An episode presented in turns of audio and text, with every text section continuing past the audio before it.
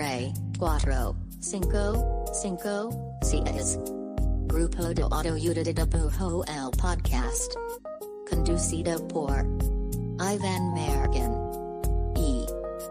Raúl Pardo. Bienvenidos.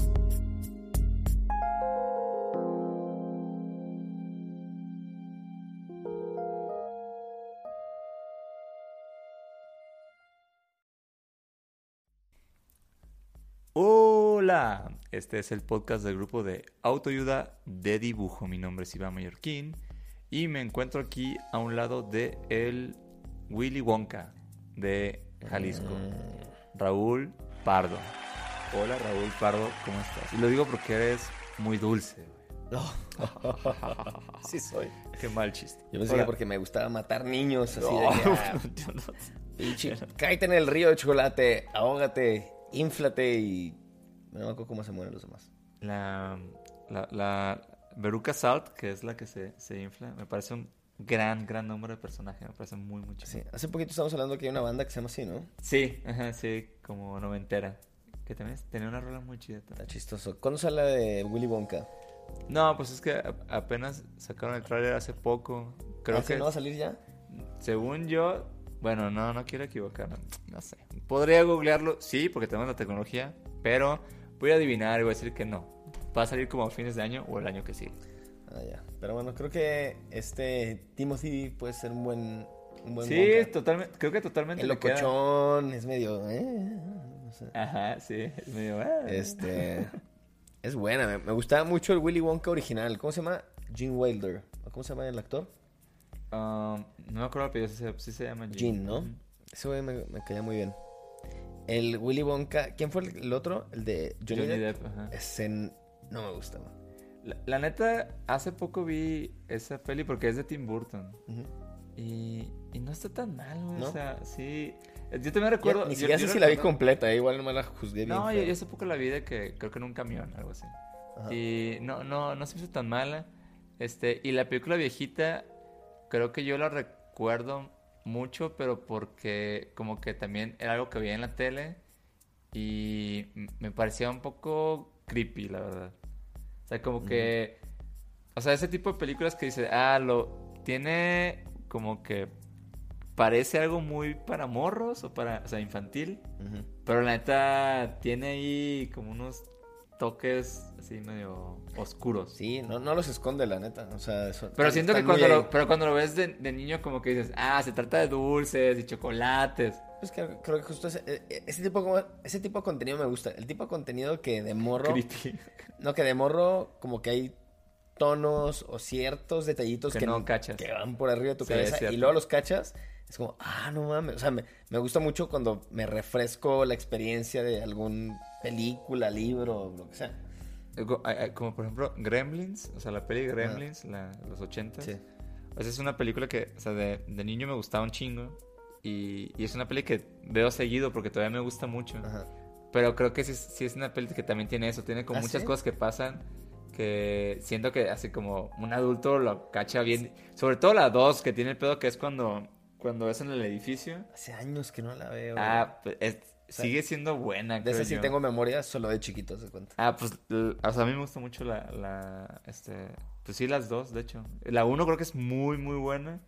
Y la 2 tiene, tiene unas partes bien, bien chidas y bien locas. Mm. Así como ese gremlin que se vuelve como de electricidad y así. Ajá, sí, sí. Está, está, está interesante. Y lo único que no me gusta es cuando un contenido para morros tipo setentero, ochentero, Ajá. luego lo ves y es como, esto es demasiado sexual, eso es demasiado raro, eso es como, Ok, mm, es- ok. o sea, cuando es medio oscuro y así, digo, ah, está divertido para adultos y para morros. Hay como cierto cuando, punto, ¿no? cuando- pero en los ochentas luego sí era de que un chingo de chistes sexuales y es como de que esto es una película para niños. Ahí Pues- no quedan tanto. Pues también pas- pasaba un chingo con las caricaturas, o sea, yo me acuerdo. Sí, güey. Y, so- y sobre todo con el doblaje. Digo, no, no sé si es culpa del doblaje, ¿no? Tal vez ya también eran chistes subidos de tono de- desde Estados Unidos. O sea, por ejemplo, en los noventas estaba esta caricatura que se llama El Conde Pátula. Ajá. No, que- buenísimo. A mí me gusta un chingo, o sea, está bien divertida. Pero, güey, o sea, hace no tanto lo, lo, lo vi así en YouTube, creo que está en YouTube. Y, y los, los, los diálogos, hay un chingo de albures, güey, así como verdad. a Nani, así verdad. mal pedo. así.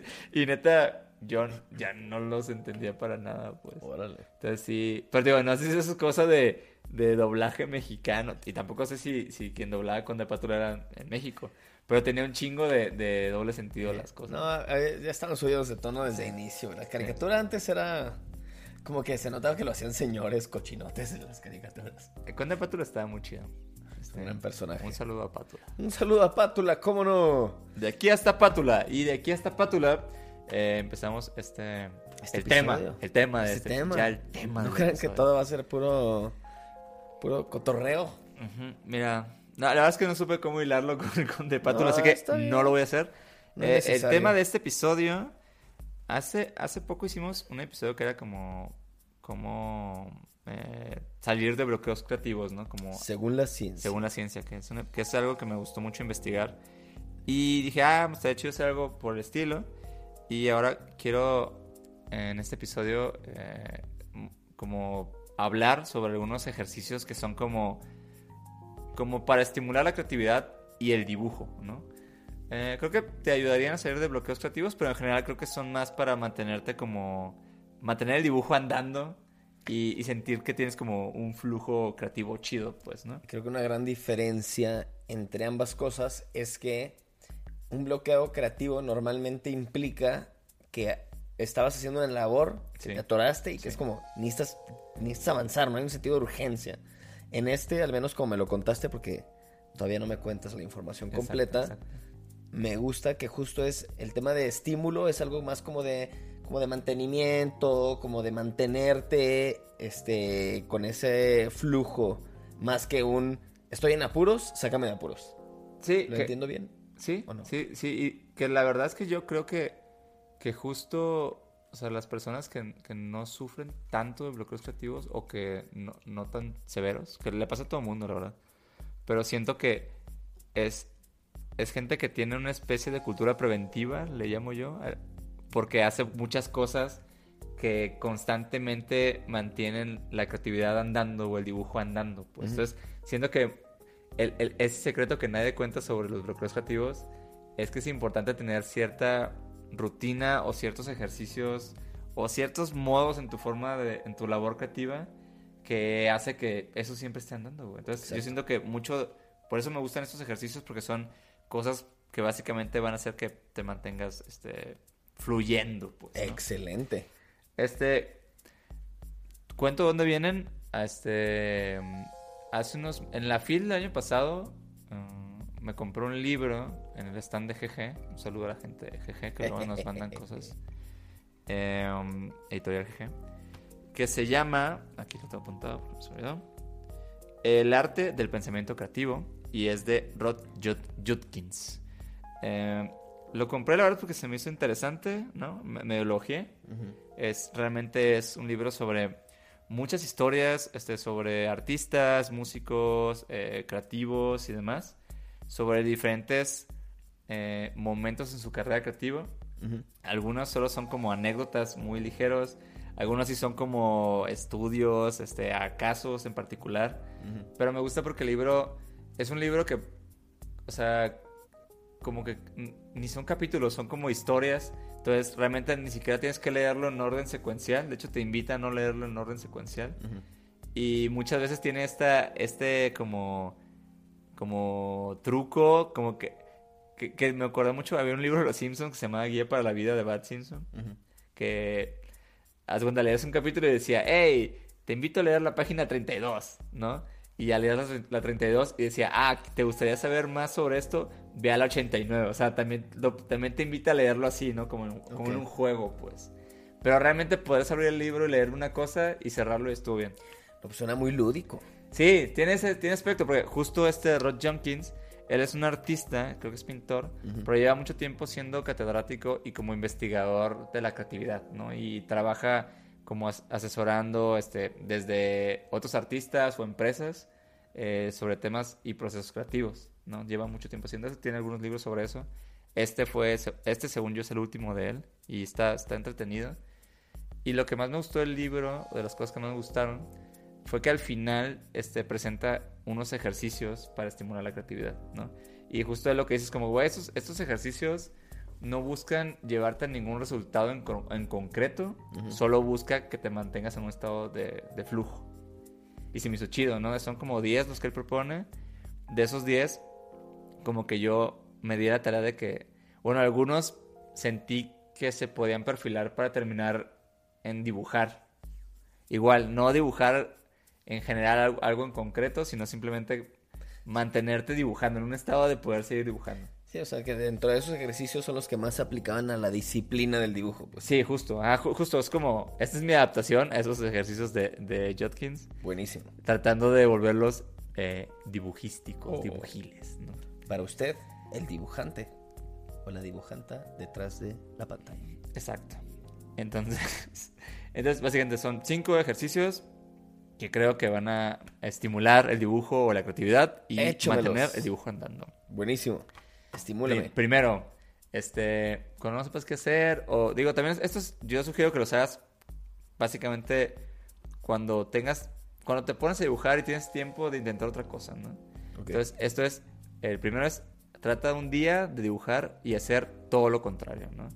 Este, por una vez que vayas a dibujar, eh, por un día que tengas tiempo, piensa, piensa bien en cómo no dibujas. O sea, trata de identificar qué es lo que no haces y dibuja así, ¿no? O sea, lo que es, si eres alguien que dibuja muy como super flat, pues ¿qué pasa si dibujas con volumen? ¿no? Si eres alguien que dibuja con muy poquito detalle, ¿qué pasa si dibujas como con mucho detalle, ¿no? De hecho, este, dice Jonkis, y yo creo también que al entender las cosas que no haces y practicarlas, este, pueden decirte mucho más de ti como dibujante o creativo, ¿no? De hecho, creo que para un artista las cosas que no hace dice tanto de él como las que sí, ¿no? Y experimentar eh, como hacer lo contrario de lo que harías, eh, de alguna forma te va a ayudar un chingo, pues. ¿Qué te imaginas tú que sería lo contrario a lo que haces?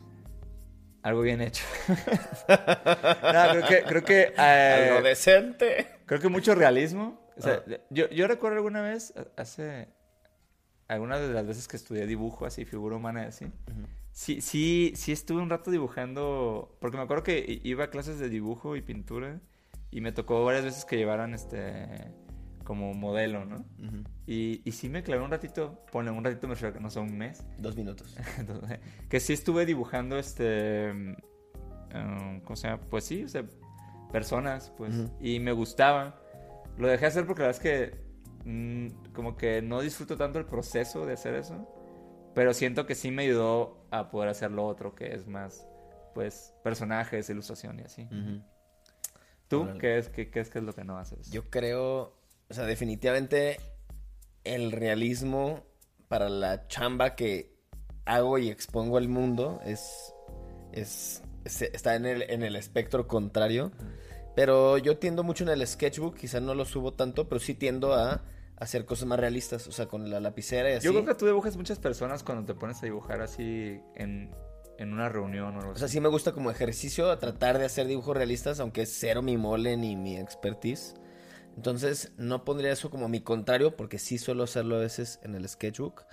Yo creo que mi contrario sería, así muy de bote pronto, eh, como es, escenarios con cosas. Mm. Cosas no basadas en personajes, sino como un cuarto, una sala de estar, un pinche, un escenario. O sea, sí, escenarios tal cual. ese tipo de cosas. Eso también es interesante, fíjate. Y, y, creo- y es algo que me encantaría dominar. Y, y veo artistas que lo hacen y digo, güey, qué perro les quedó así. Aunque sea algo bien sencillo, ¿no? De que esto, un, un librero con la mesa y, y adornos. Como, güey, les quedó Sí, increíble. pero que se sienta ese feeling de que, Que ese- completo, que de, un espacio completo. Ajá, y aparte que traiga esencia de quien lo dibujó. O sea, como que siento que a mí soy tan este, basado en personajes que me cuesta trabajo tener mi misma esencia a veces con cosas que no sean personajes. Entonces, eso creo que me gustaría hacer en este ejercicio. Pues inténtalo. Raúl. Inténtele. ¿Sabes qué, Raúl? Inténtalo. Ahorita Va. vengo. Otro, otro, otro ejercicio eh, para estimular el dibujo y seguir el dibujo. Este me gusta y dice, este, piensa en lo que piensas y, dibuj- y dibujas, o sea, y dibújalo, perdón. Este, aquí, aquí, aquí el análisis me parece interesante, es como, güey, realmente pocas veces nos detenemos y sobre todo creo que como dibujantes, como analizar como por qué estás dibujando eso que dibujas, ¿no? este, ¿por qué siempre haces ese gatito? ¿O por qué siempre haces esa, esa expresión? ¿O por qué siempre dibujas ese personaje, no? Entonces, que como que ese aspecto de, de tener una conciencia en lo que haces va a enriquecer bien cabrón eh, pues tu obra y aparte tu discurso, porque también siento que muchas veces nunca pensamos jamás en eso. Yo, yo, yo veo un chingo, un- hay, hay una serie de Wired, creo que es, creo que es de Wired el, el medio, que se llama eh, algo así como... La de diseño. No, no, es- es- esta, esta es otra que este, analiza a... Bueno, no, no analiza, ¿no? Más bien, sigue a personas que son como muy buenas en cosas atípicas. O sea, hay un episodio de el, el güey que es como el campeón de del skateboard de deditos. Ah. ¿no? O, por ejemplo, hay un episodio bien chido de, de el güey que es el campeón en tirar, tirar rocas en el lago. Y Ya. que pega, pa, pa, pa, Hacer pa, pa. patitos. Sí, sí, ajá, hacer patitos. Y ese, ese episodio, por ejemplo, me gusta un chingo porque el vato, pues, es como muy o sea, toma esto súper zen, ¿no? Y es como, bueno, yo, yo siento que existe, existe un chingo este, este feeling de que cuando haces mucho una cosa, una disciplina, como que empiezas como a, filosof- a filosofar sobre lo mismo, ¿no? Claro. Y este vato es como un filósofo de lanzar rocas. Y hay un pedazo en el, en, en el episodio que, que le preguntan, ¿qué crees que, que hace que te vuelvas bueno en alguna cosa? ¿no? Y el güey lo responde bien chido, güey. Dice, güey, para volverte bueno en una disciplina en particular, son tres cosas, ¿no? Uno, hacerlo un chingo de veces. O sea, haberlo hecho muchas, muchas veces, ¿no? Es una, es una cosa de constancia. Dos, es experimentar. O sea, de las veces que lo haces muchas veces, trata de hacerlo distinto. Trata de hacerlo de otra forma. Trata de buscar otros materiales. Trata de hacerlo en otro lugar. La experimentación es como parte súper importante de volverte bueno en algo, una disciplina. Y la tres, que me gusta un chingo, es como este el acto de presencia. O sea, trata de lo que haces, estar ahí y cuestionarte por qué lo haces y cómo lo haces. Y el, y el ser, el estar presente en, en tu deporte, en tu arte, en tu dibujo, lo va a hacer muy cabronamente mejor. Por lo menos mucho mejor a las personas que nunca eh, sienten este sentimiento o buscan este, este estar ahí cuando lo haces y, y pensar por qué, lo, por qué haces lo que haces.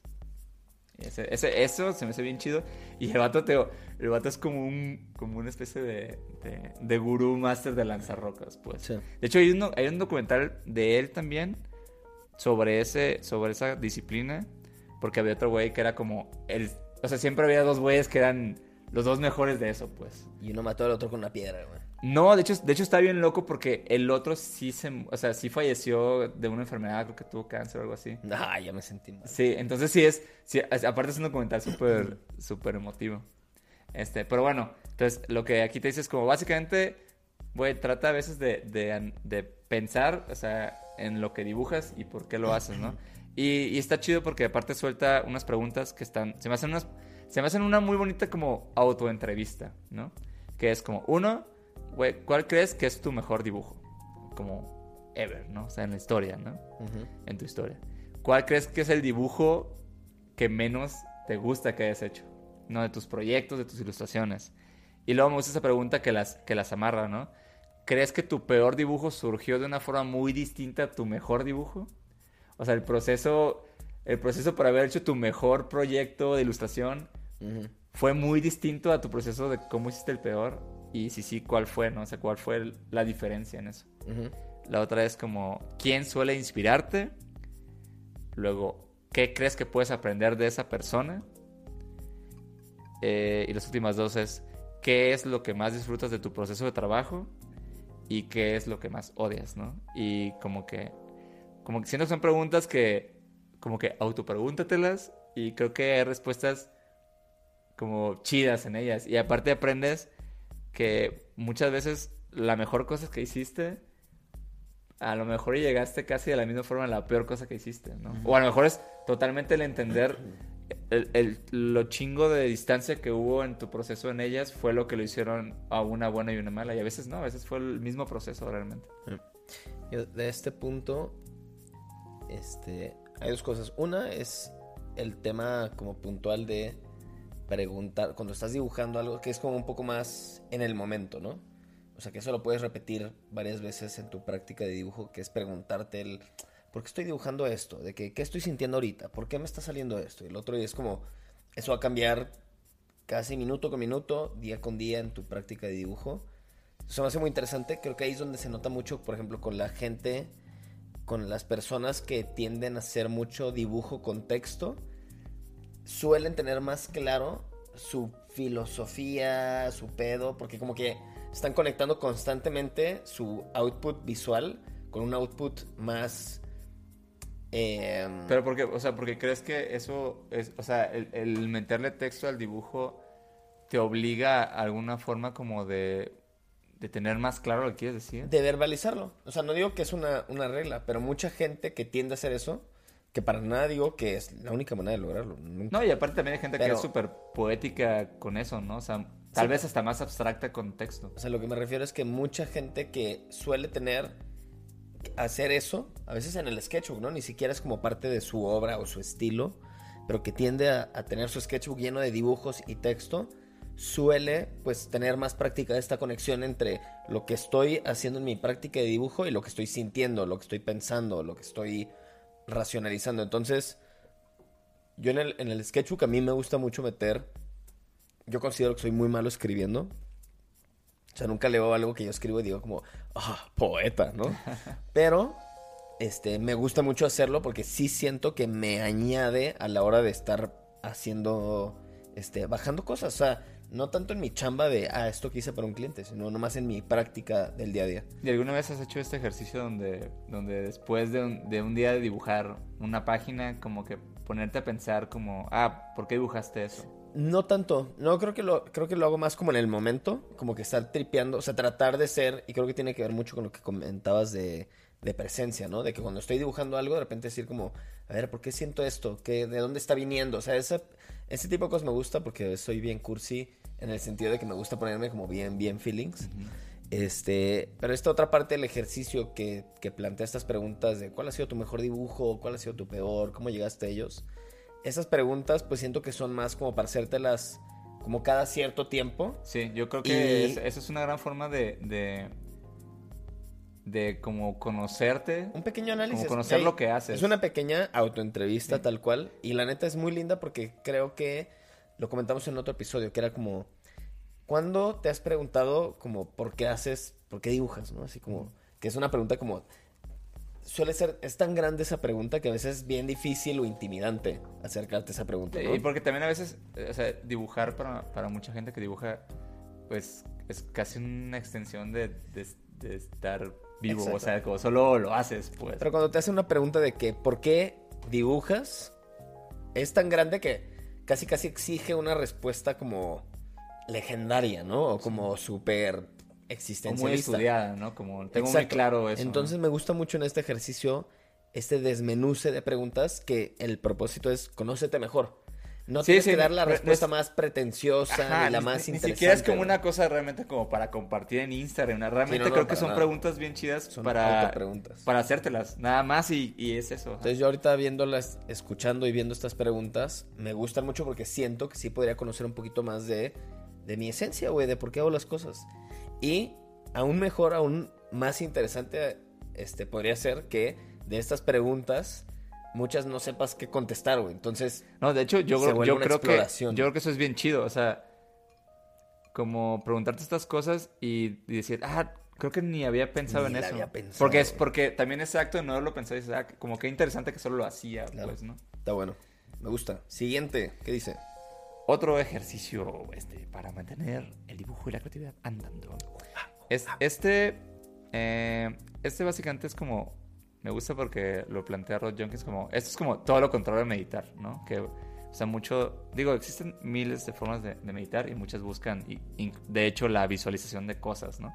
Pero en general, pues, se trata mucho de tratar de, de como tener la mente en blanco, ¿no? Que es la forma, eh, siento que básica de pensar en meditación. Pero aquí lo que dice Jenkins es como, güey, hagámoslo al revés. Aquí más bien, eh, piensa en algo que quieras dibujar, ¿no?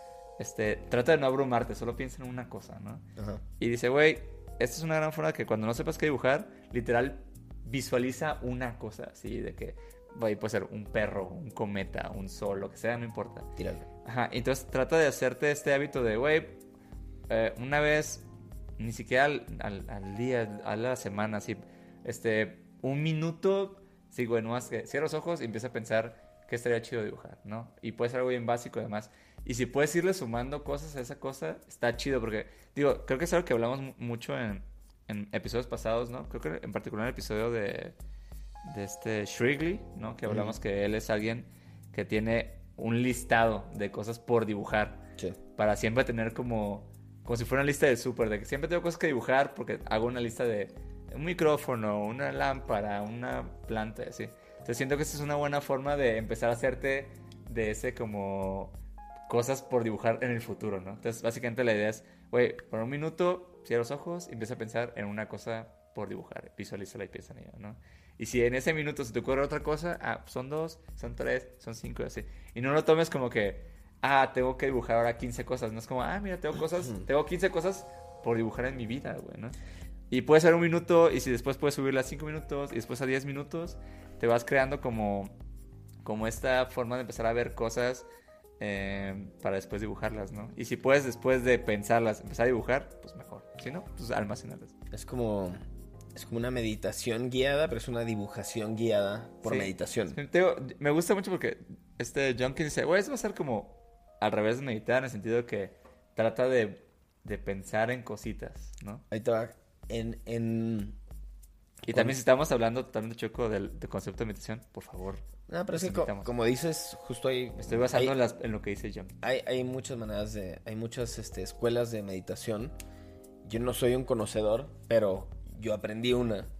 Y la única que yo conozco, porque es la única que he practicado, cómo funciona. Y, y- y de hecho, cuando fui a las primeras clases, lo primero que me dijeron es como: la gente piensa que meditar es poner la mente en blanco. Y eso es como es bullshit, porque es, es como inhumano. Es Sí. como el humano siempre tiene pensamiento, ¿no? Entonces, como que lo, como me lo enseñaron en esta escuela particular de meditación, era como es como, güey, estás y como que me lo planteaban como si fueran nubes. Entonces como tú estás así como viendo el cielo de tu cabeza, ¿no? Y entonces como que los pensamientos son como nubes. Entonces como hay veces que nomás están nubladísimos, como, güey, tienes cien mil cosas, güey. Entonces como que meditar es como aprender a, de que pasa una nube y como que observas la nube y, Y la que dejas se vaya. ¿no? Y entonces como que empezar a hacer esa práctica. Entonces como que en este me gusta que es como si cada nube fuera algo potencial dibujable. Exacto. Es como, ve la nube y anota para dibujarla Exacto. después. Ah, ándale, ¿no? eh, creo que eso es un poco más la Y forma. vas acumulando como, güey, ya tengo como cinco, venga, pues hay que ponernos a Sí, dibujar. ya. Está chido, me Ah, gusta. pero no es, ajá, no es como el, el sentido de "Ah, ahora tengo más cosas que hacer. Siempre es como, mira, son no, es- ideas que eventualmente me servirán. Exacto. Va. Eh, van los últimos dos. Esto me gusta. Y es, eh, fíjate en lo que los otros pasan por alto y dibújalo, ¿no? Esto, esto es un ejercicio que me gusta porque es un ejercicio que creo que puedes que implementar rápido y como en, en donde sea, ¿no? Y es como buscar anomalías en la Matrix, ¿no? Este, mucho de, de dibujar es observación, ¿no? Y mucho de la creatividad es todavía más observación, sobre todo a lo no común o, o a lo que no todo el mundo ve, pues, ¿no? Sí. Entonces, de ejercicio es como, este, la próxima que vayas a un café, un restaurante o, o donde estés, no importa, este, dibuja todo eso que veas que te parece no tan común, ¿no? Y con esto no me refiero a cosas súper raras, simplemente, básicamente observa y ponle que ves, ah, mira, ese perrito que está pasando, tienen, tienen las manchas como muy, muy particulares, ¿no? Qué interesante, lo dibujo. Ah, ese camión tiene un color, este, raro, no, un color que no veo tanto, ¿no? Entonces son como, son como cosas que no son tan comunes, ¿no? Sí. Pero se vuelven, realmente es- las aprecias cuando empiezas a observarlas, ¿no? Entonces em- es la idea de empezar a generar en tu sketchbook como un diario de lo no común, de lo no común dibujado, ¿no? O sea, muchos discursos de, de artistas, este, pues se tratan de la forma en lo que ellos ven las cosas, ¿no? Y muchas cosas interesantes son porque para mucha gente es no común cierta cosa, aunque para otras sean distintas, ¿no? Entonces, almacenar esto te va a dar como un lenguaje, ¿no? De cosas que tú consideras particulares, pero que una vez que las muestras te puedes dar cuenta que para otras personas se sienten igual que tú. Y eso es bien chido, o sea, hay muchas particularidades que una vez que las enseñas al mundo, resulta que mucha gente sentía lo mismo que tú, ¿no? Sí, es como los TikToks. Hay, hay uno en particular que me da un buen de risa, que era como de que era un güey, ¿no? En TikTok, era como, oigan, hombres, ustedes cuando están bañando, le hacen así y se guardan el agua, a ver cuánta les cabe y luego la sueltan, y es como, güey, yo gente- nunca en mi vida había visto verbalizado eso, Sí. y es como, güey, ni en un tweet, ni en nada, güey. Ni en un meme. Entonces, como que el hecho de que alguien lo haya tripeado. Y, y, pues obviamente ese güey, pues me imagino que no se ha bañado con un chingo de güeyes para decir, ah, no mames, sí, todos lo y que hacemos. mucha gente lo hacía, ¿no? Exacto, ni es una conversación casual como, oye, fíjate que me estaba bañando y le hice así. Entonces, como que el hecho de que alguien lo haya verbalizado, salieron miles de personas a decir, no mames. No es que sea algo extrañísimo, pero es algo tan particular que jamás hubiera tripeado que más gente lo viera Exacto. o lo experimentara así. Pero, pero justo muchos, o sea, muchos índices globales parten de particularidades que resulta Exacto. que no son solo de una. que son más universales de lo que pensaba. Hay un libro que se llama, este, aquí lo, justo lo estaba buscando, se llama The Art of Noticing, Ah, es- ese, de hecho, ese habla un chingo de eso. sí, de Rob Walker. Y este, y no he leído todo, pero he leído pedacitos del libro y hay un ejercicio que justo va tal cual sobre esto. Y entonces el güey dice, este libro es literal como una, este, una dosis de ejercicios y tips para observar cosas que no no observas, ¿no? Entonces como que un el que tengo presente es, decía, güey, si todos los días tomas una ruta, este, particularmente caminando, este, específica, que todos los días, por ejemplo, vas a la escuela o al trabajo, o todos los días que sacas a tu perro, vas por las mismas cuadras hacia el parque de perros, lo que sea. Dice, güey, procura cada cierto tiempo tomar una ruta diferente. Que no, no te tiene que desviar un chingo. Simplemente, si te vas por esta cuadra y esta y esta, ahora vete por esta otra y esta otra y esta otra y esta otra. Y trata de ver qué cosas como que no notas normal. O sea, qué cosas son novedosas, güey. Porque pues ya todas las rutas que tenemos, pues ya tu cerebro dice, güey, no va a perder RAM en estar poniendo atención porque ya me la sé, ¿no? Entonces dice, toma una ruta distinta y solo eso te ayudará a notar cosas que no has notado antes. Sí, de hecho, creo que en ese libro también, porque es un libro que tiene muchos ejercicios. Sí. Y había un ejercicio que, que yo hacía, que creo que lo saqué de ese libro, que también era eso, como de la ruta que... Era, era un poco como Pokémon Go. O sea, de, de la ruta que tomabas para el trabajo o algo así, Ujú. decide como, ah, esta vez me voy a fijar un chingo en, en los pájaros que vea. Ándale, sí. O esta vez me voy a fijar un chingo en la, señaliz- en la señalética del camino. Sí. O esta vez, o sea, como que el acto de, de- de decir voy a ver un chingo eso, hace que empieces a ver cosas nuevas, porque pues solemos vivir en una especie como de automático. De automático, sí. que la claro. neta, sí ubicas perfecto como las cosas que ves, pero no las has visto a profundidad, ¿no? Ese, ese ejercicio yo, yo lo hacía un chingo como de que, ah, voy a ver los perritos de... O sea, me voy a clavar en los perros. Sí. Y estaba chido, o sea, si te empieza a abr- a abrir como, como un espectro más, pues sí, de, de empezar a notar otras cosas. Sí, y creo que es la esencia de este punto, que es justo, o sea, el fijarte en cosas que otros pasan por alto solo requiere tu atención. Exacto. Y es como decidir, hoy me voy a fijar en eso. Por ejemplo, aquí en, en el DF y en, en Guadalajara, este, hay veces que cuando estoy caminando por aquí o allá y me acuerdo justo de este libro, decido como fijarme solo en las calcomanías, los stickers que pegan en el, en el, este, en el ámbito público, ¿no? Sí. Sobre todo en postes y Sí, así. Y como hay abu- abundan tantos aquí y allá, como que es una cosa bien fácil de fijarte y que aparte es muy de nuestro gremio, entonces como Es que divertido, es bien divertido. güey.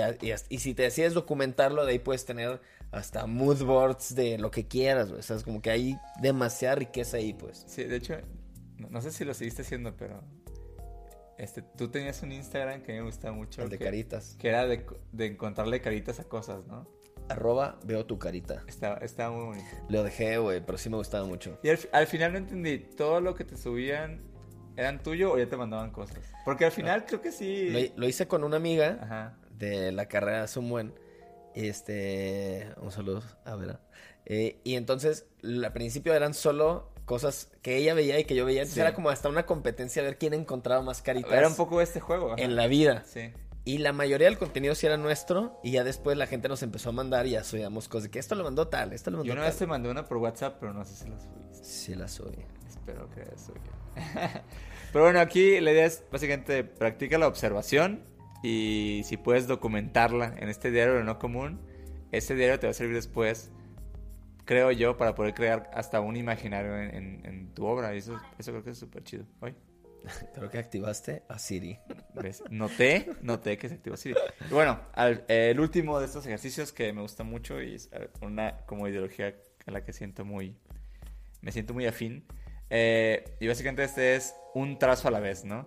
Dice este Jenkins que a veces cuando él daba, él daba clases, ¿no? De pintura o de dibujo, sentía que muchos estudiantes eh, donde más, pues no tropezaban, pero lo que más les costaba simplemente era empezar, ¿no? O sea, muchas veces cuando no sabes qué dibujar, eh, te congelas, ¿no? Y el gran error es que ni siquiera inicias, ¿no?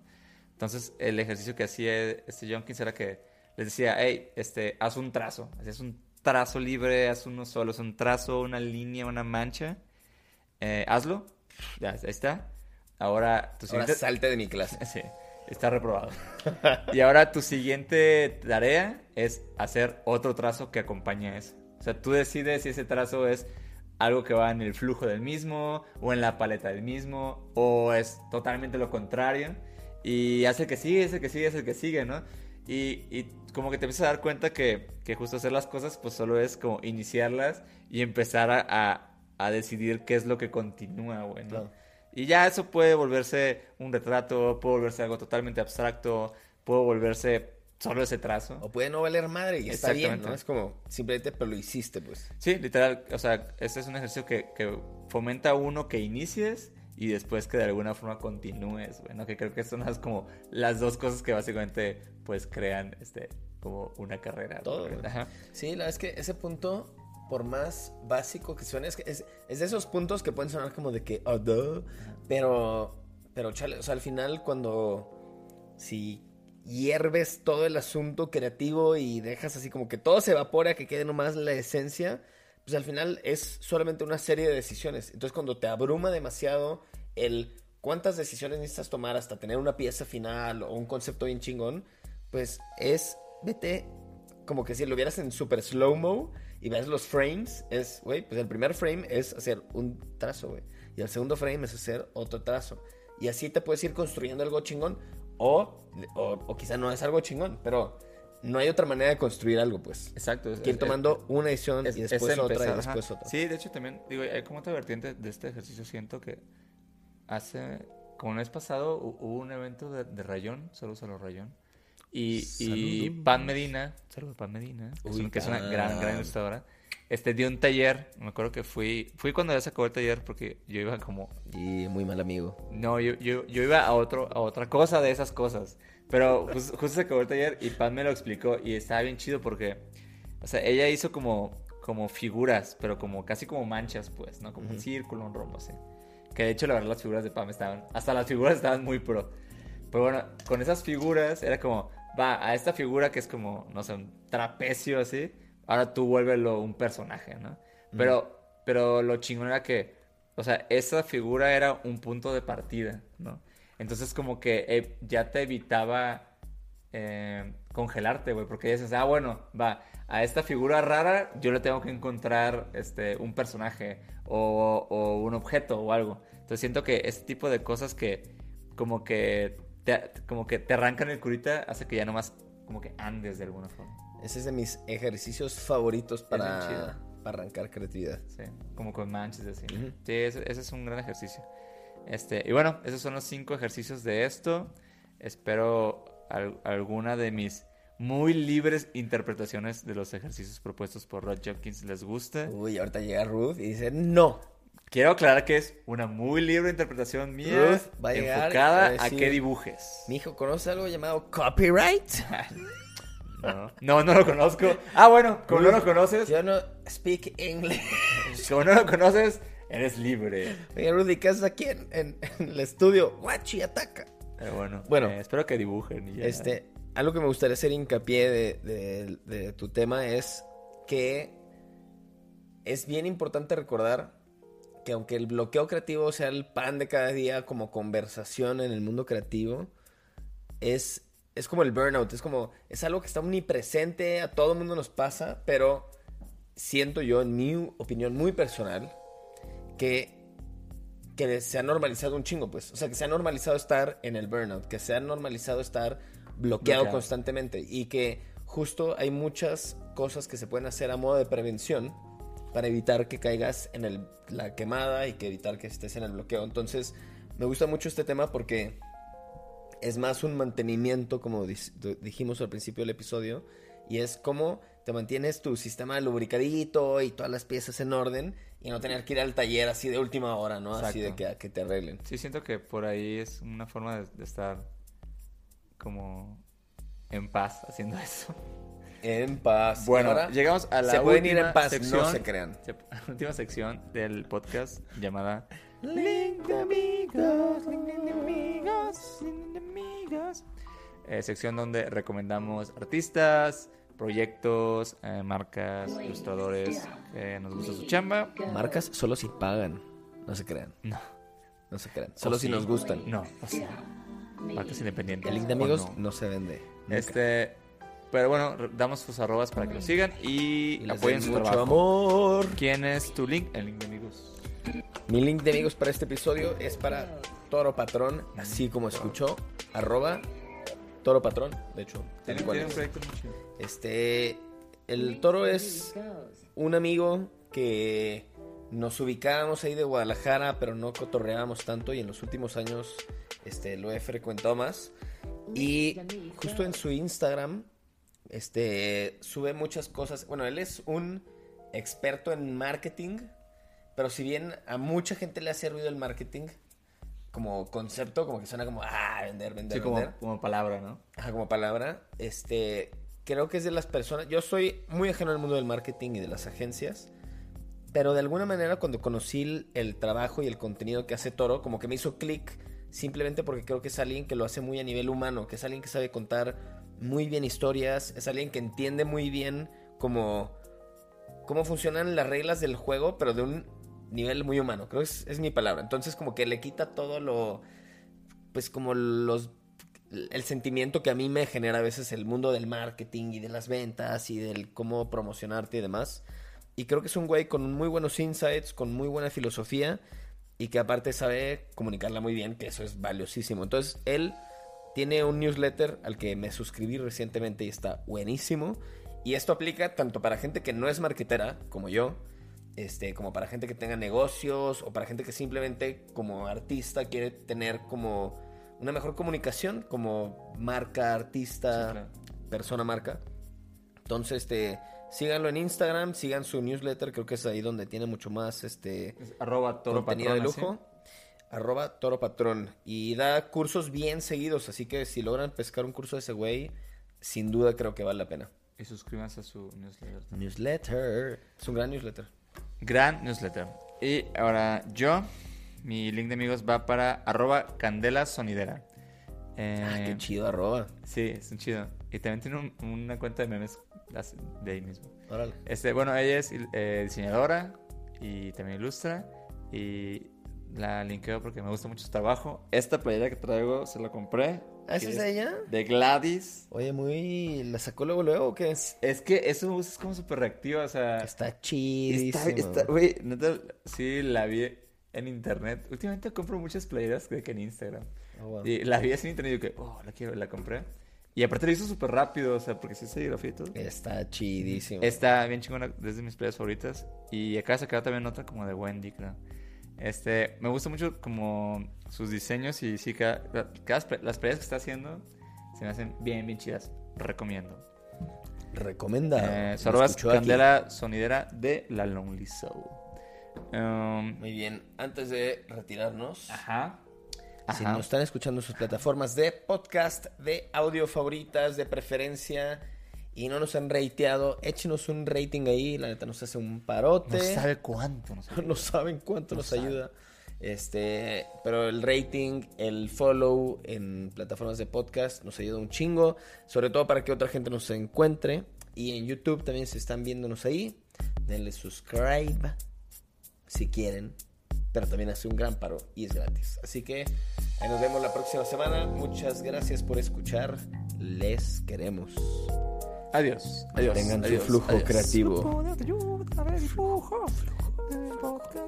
Ya se acabó. Ay, la flujo.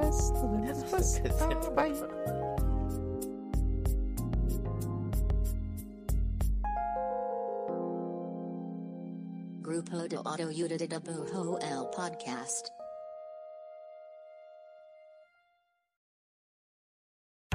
Las películas nos permiten conversar de todos los temas con todo el mundo. Cine Garage es el mejor podcast para escuchar y disfrutar el cine. Yo soy Eric Estrada y te invito a ser parte de Cine Garage en esta temporada de premios. Suscríbete en cualquier lugar donde escuches tus podcasts. Sonoro, las mejores historias en audio.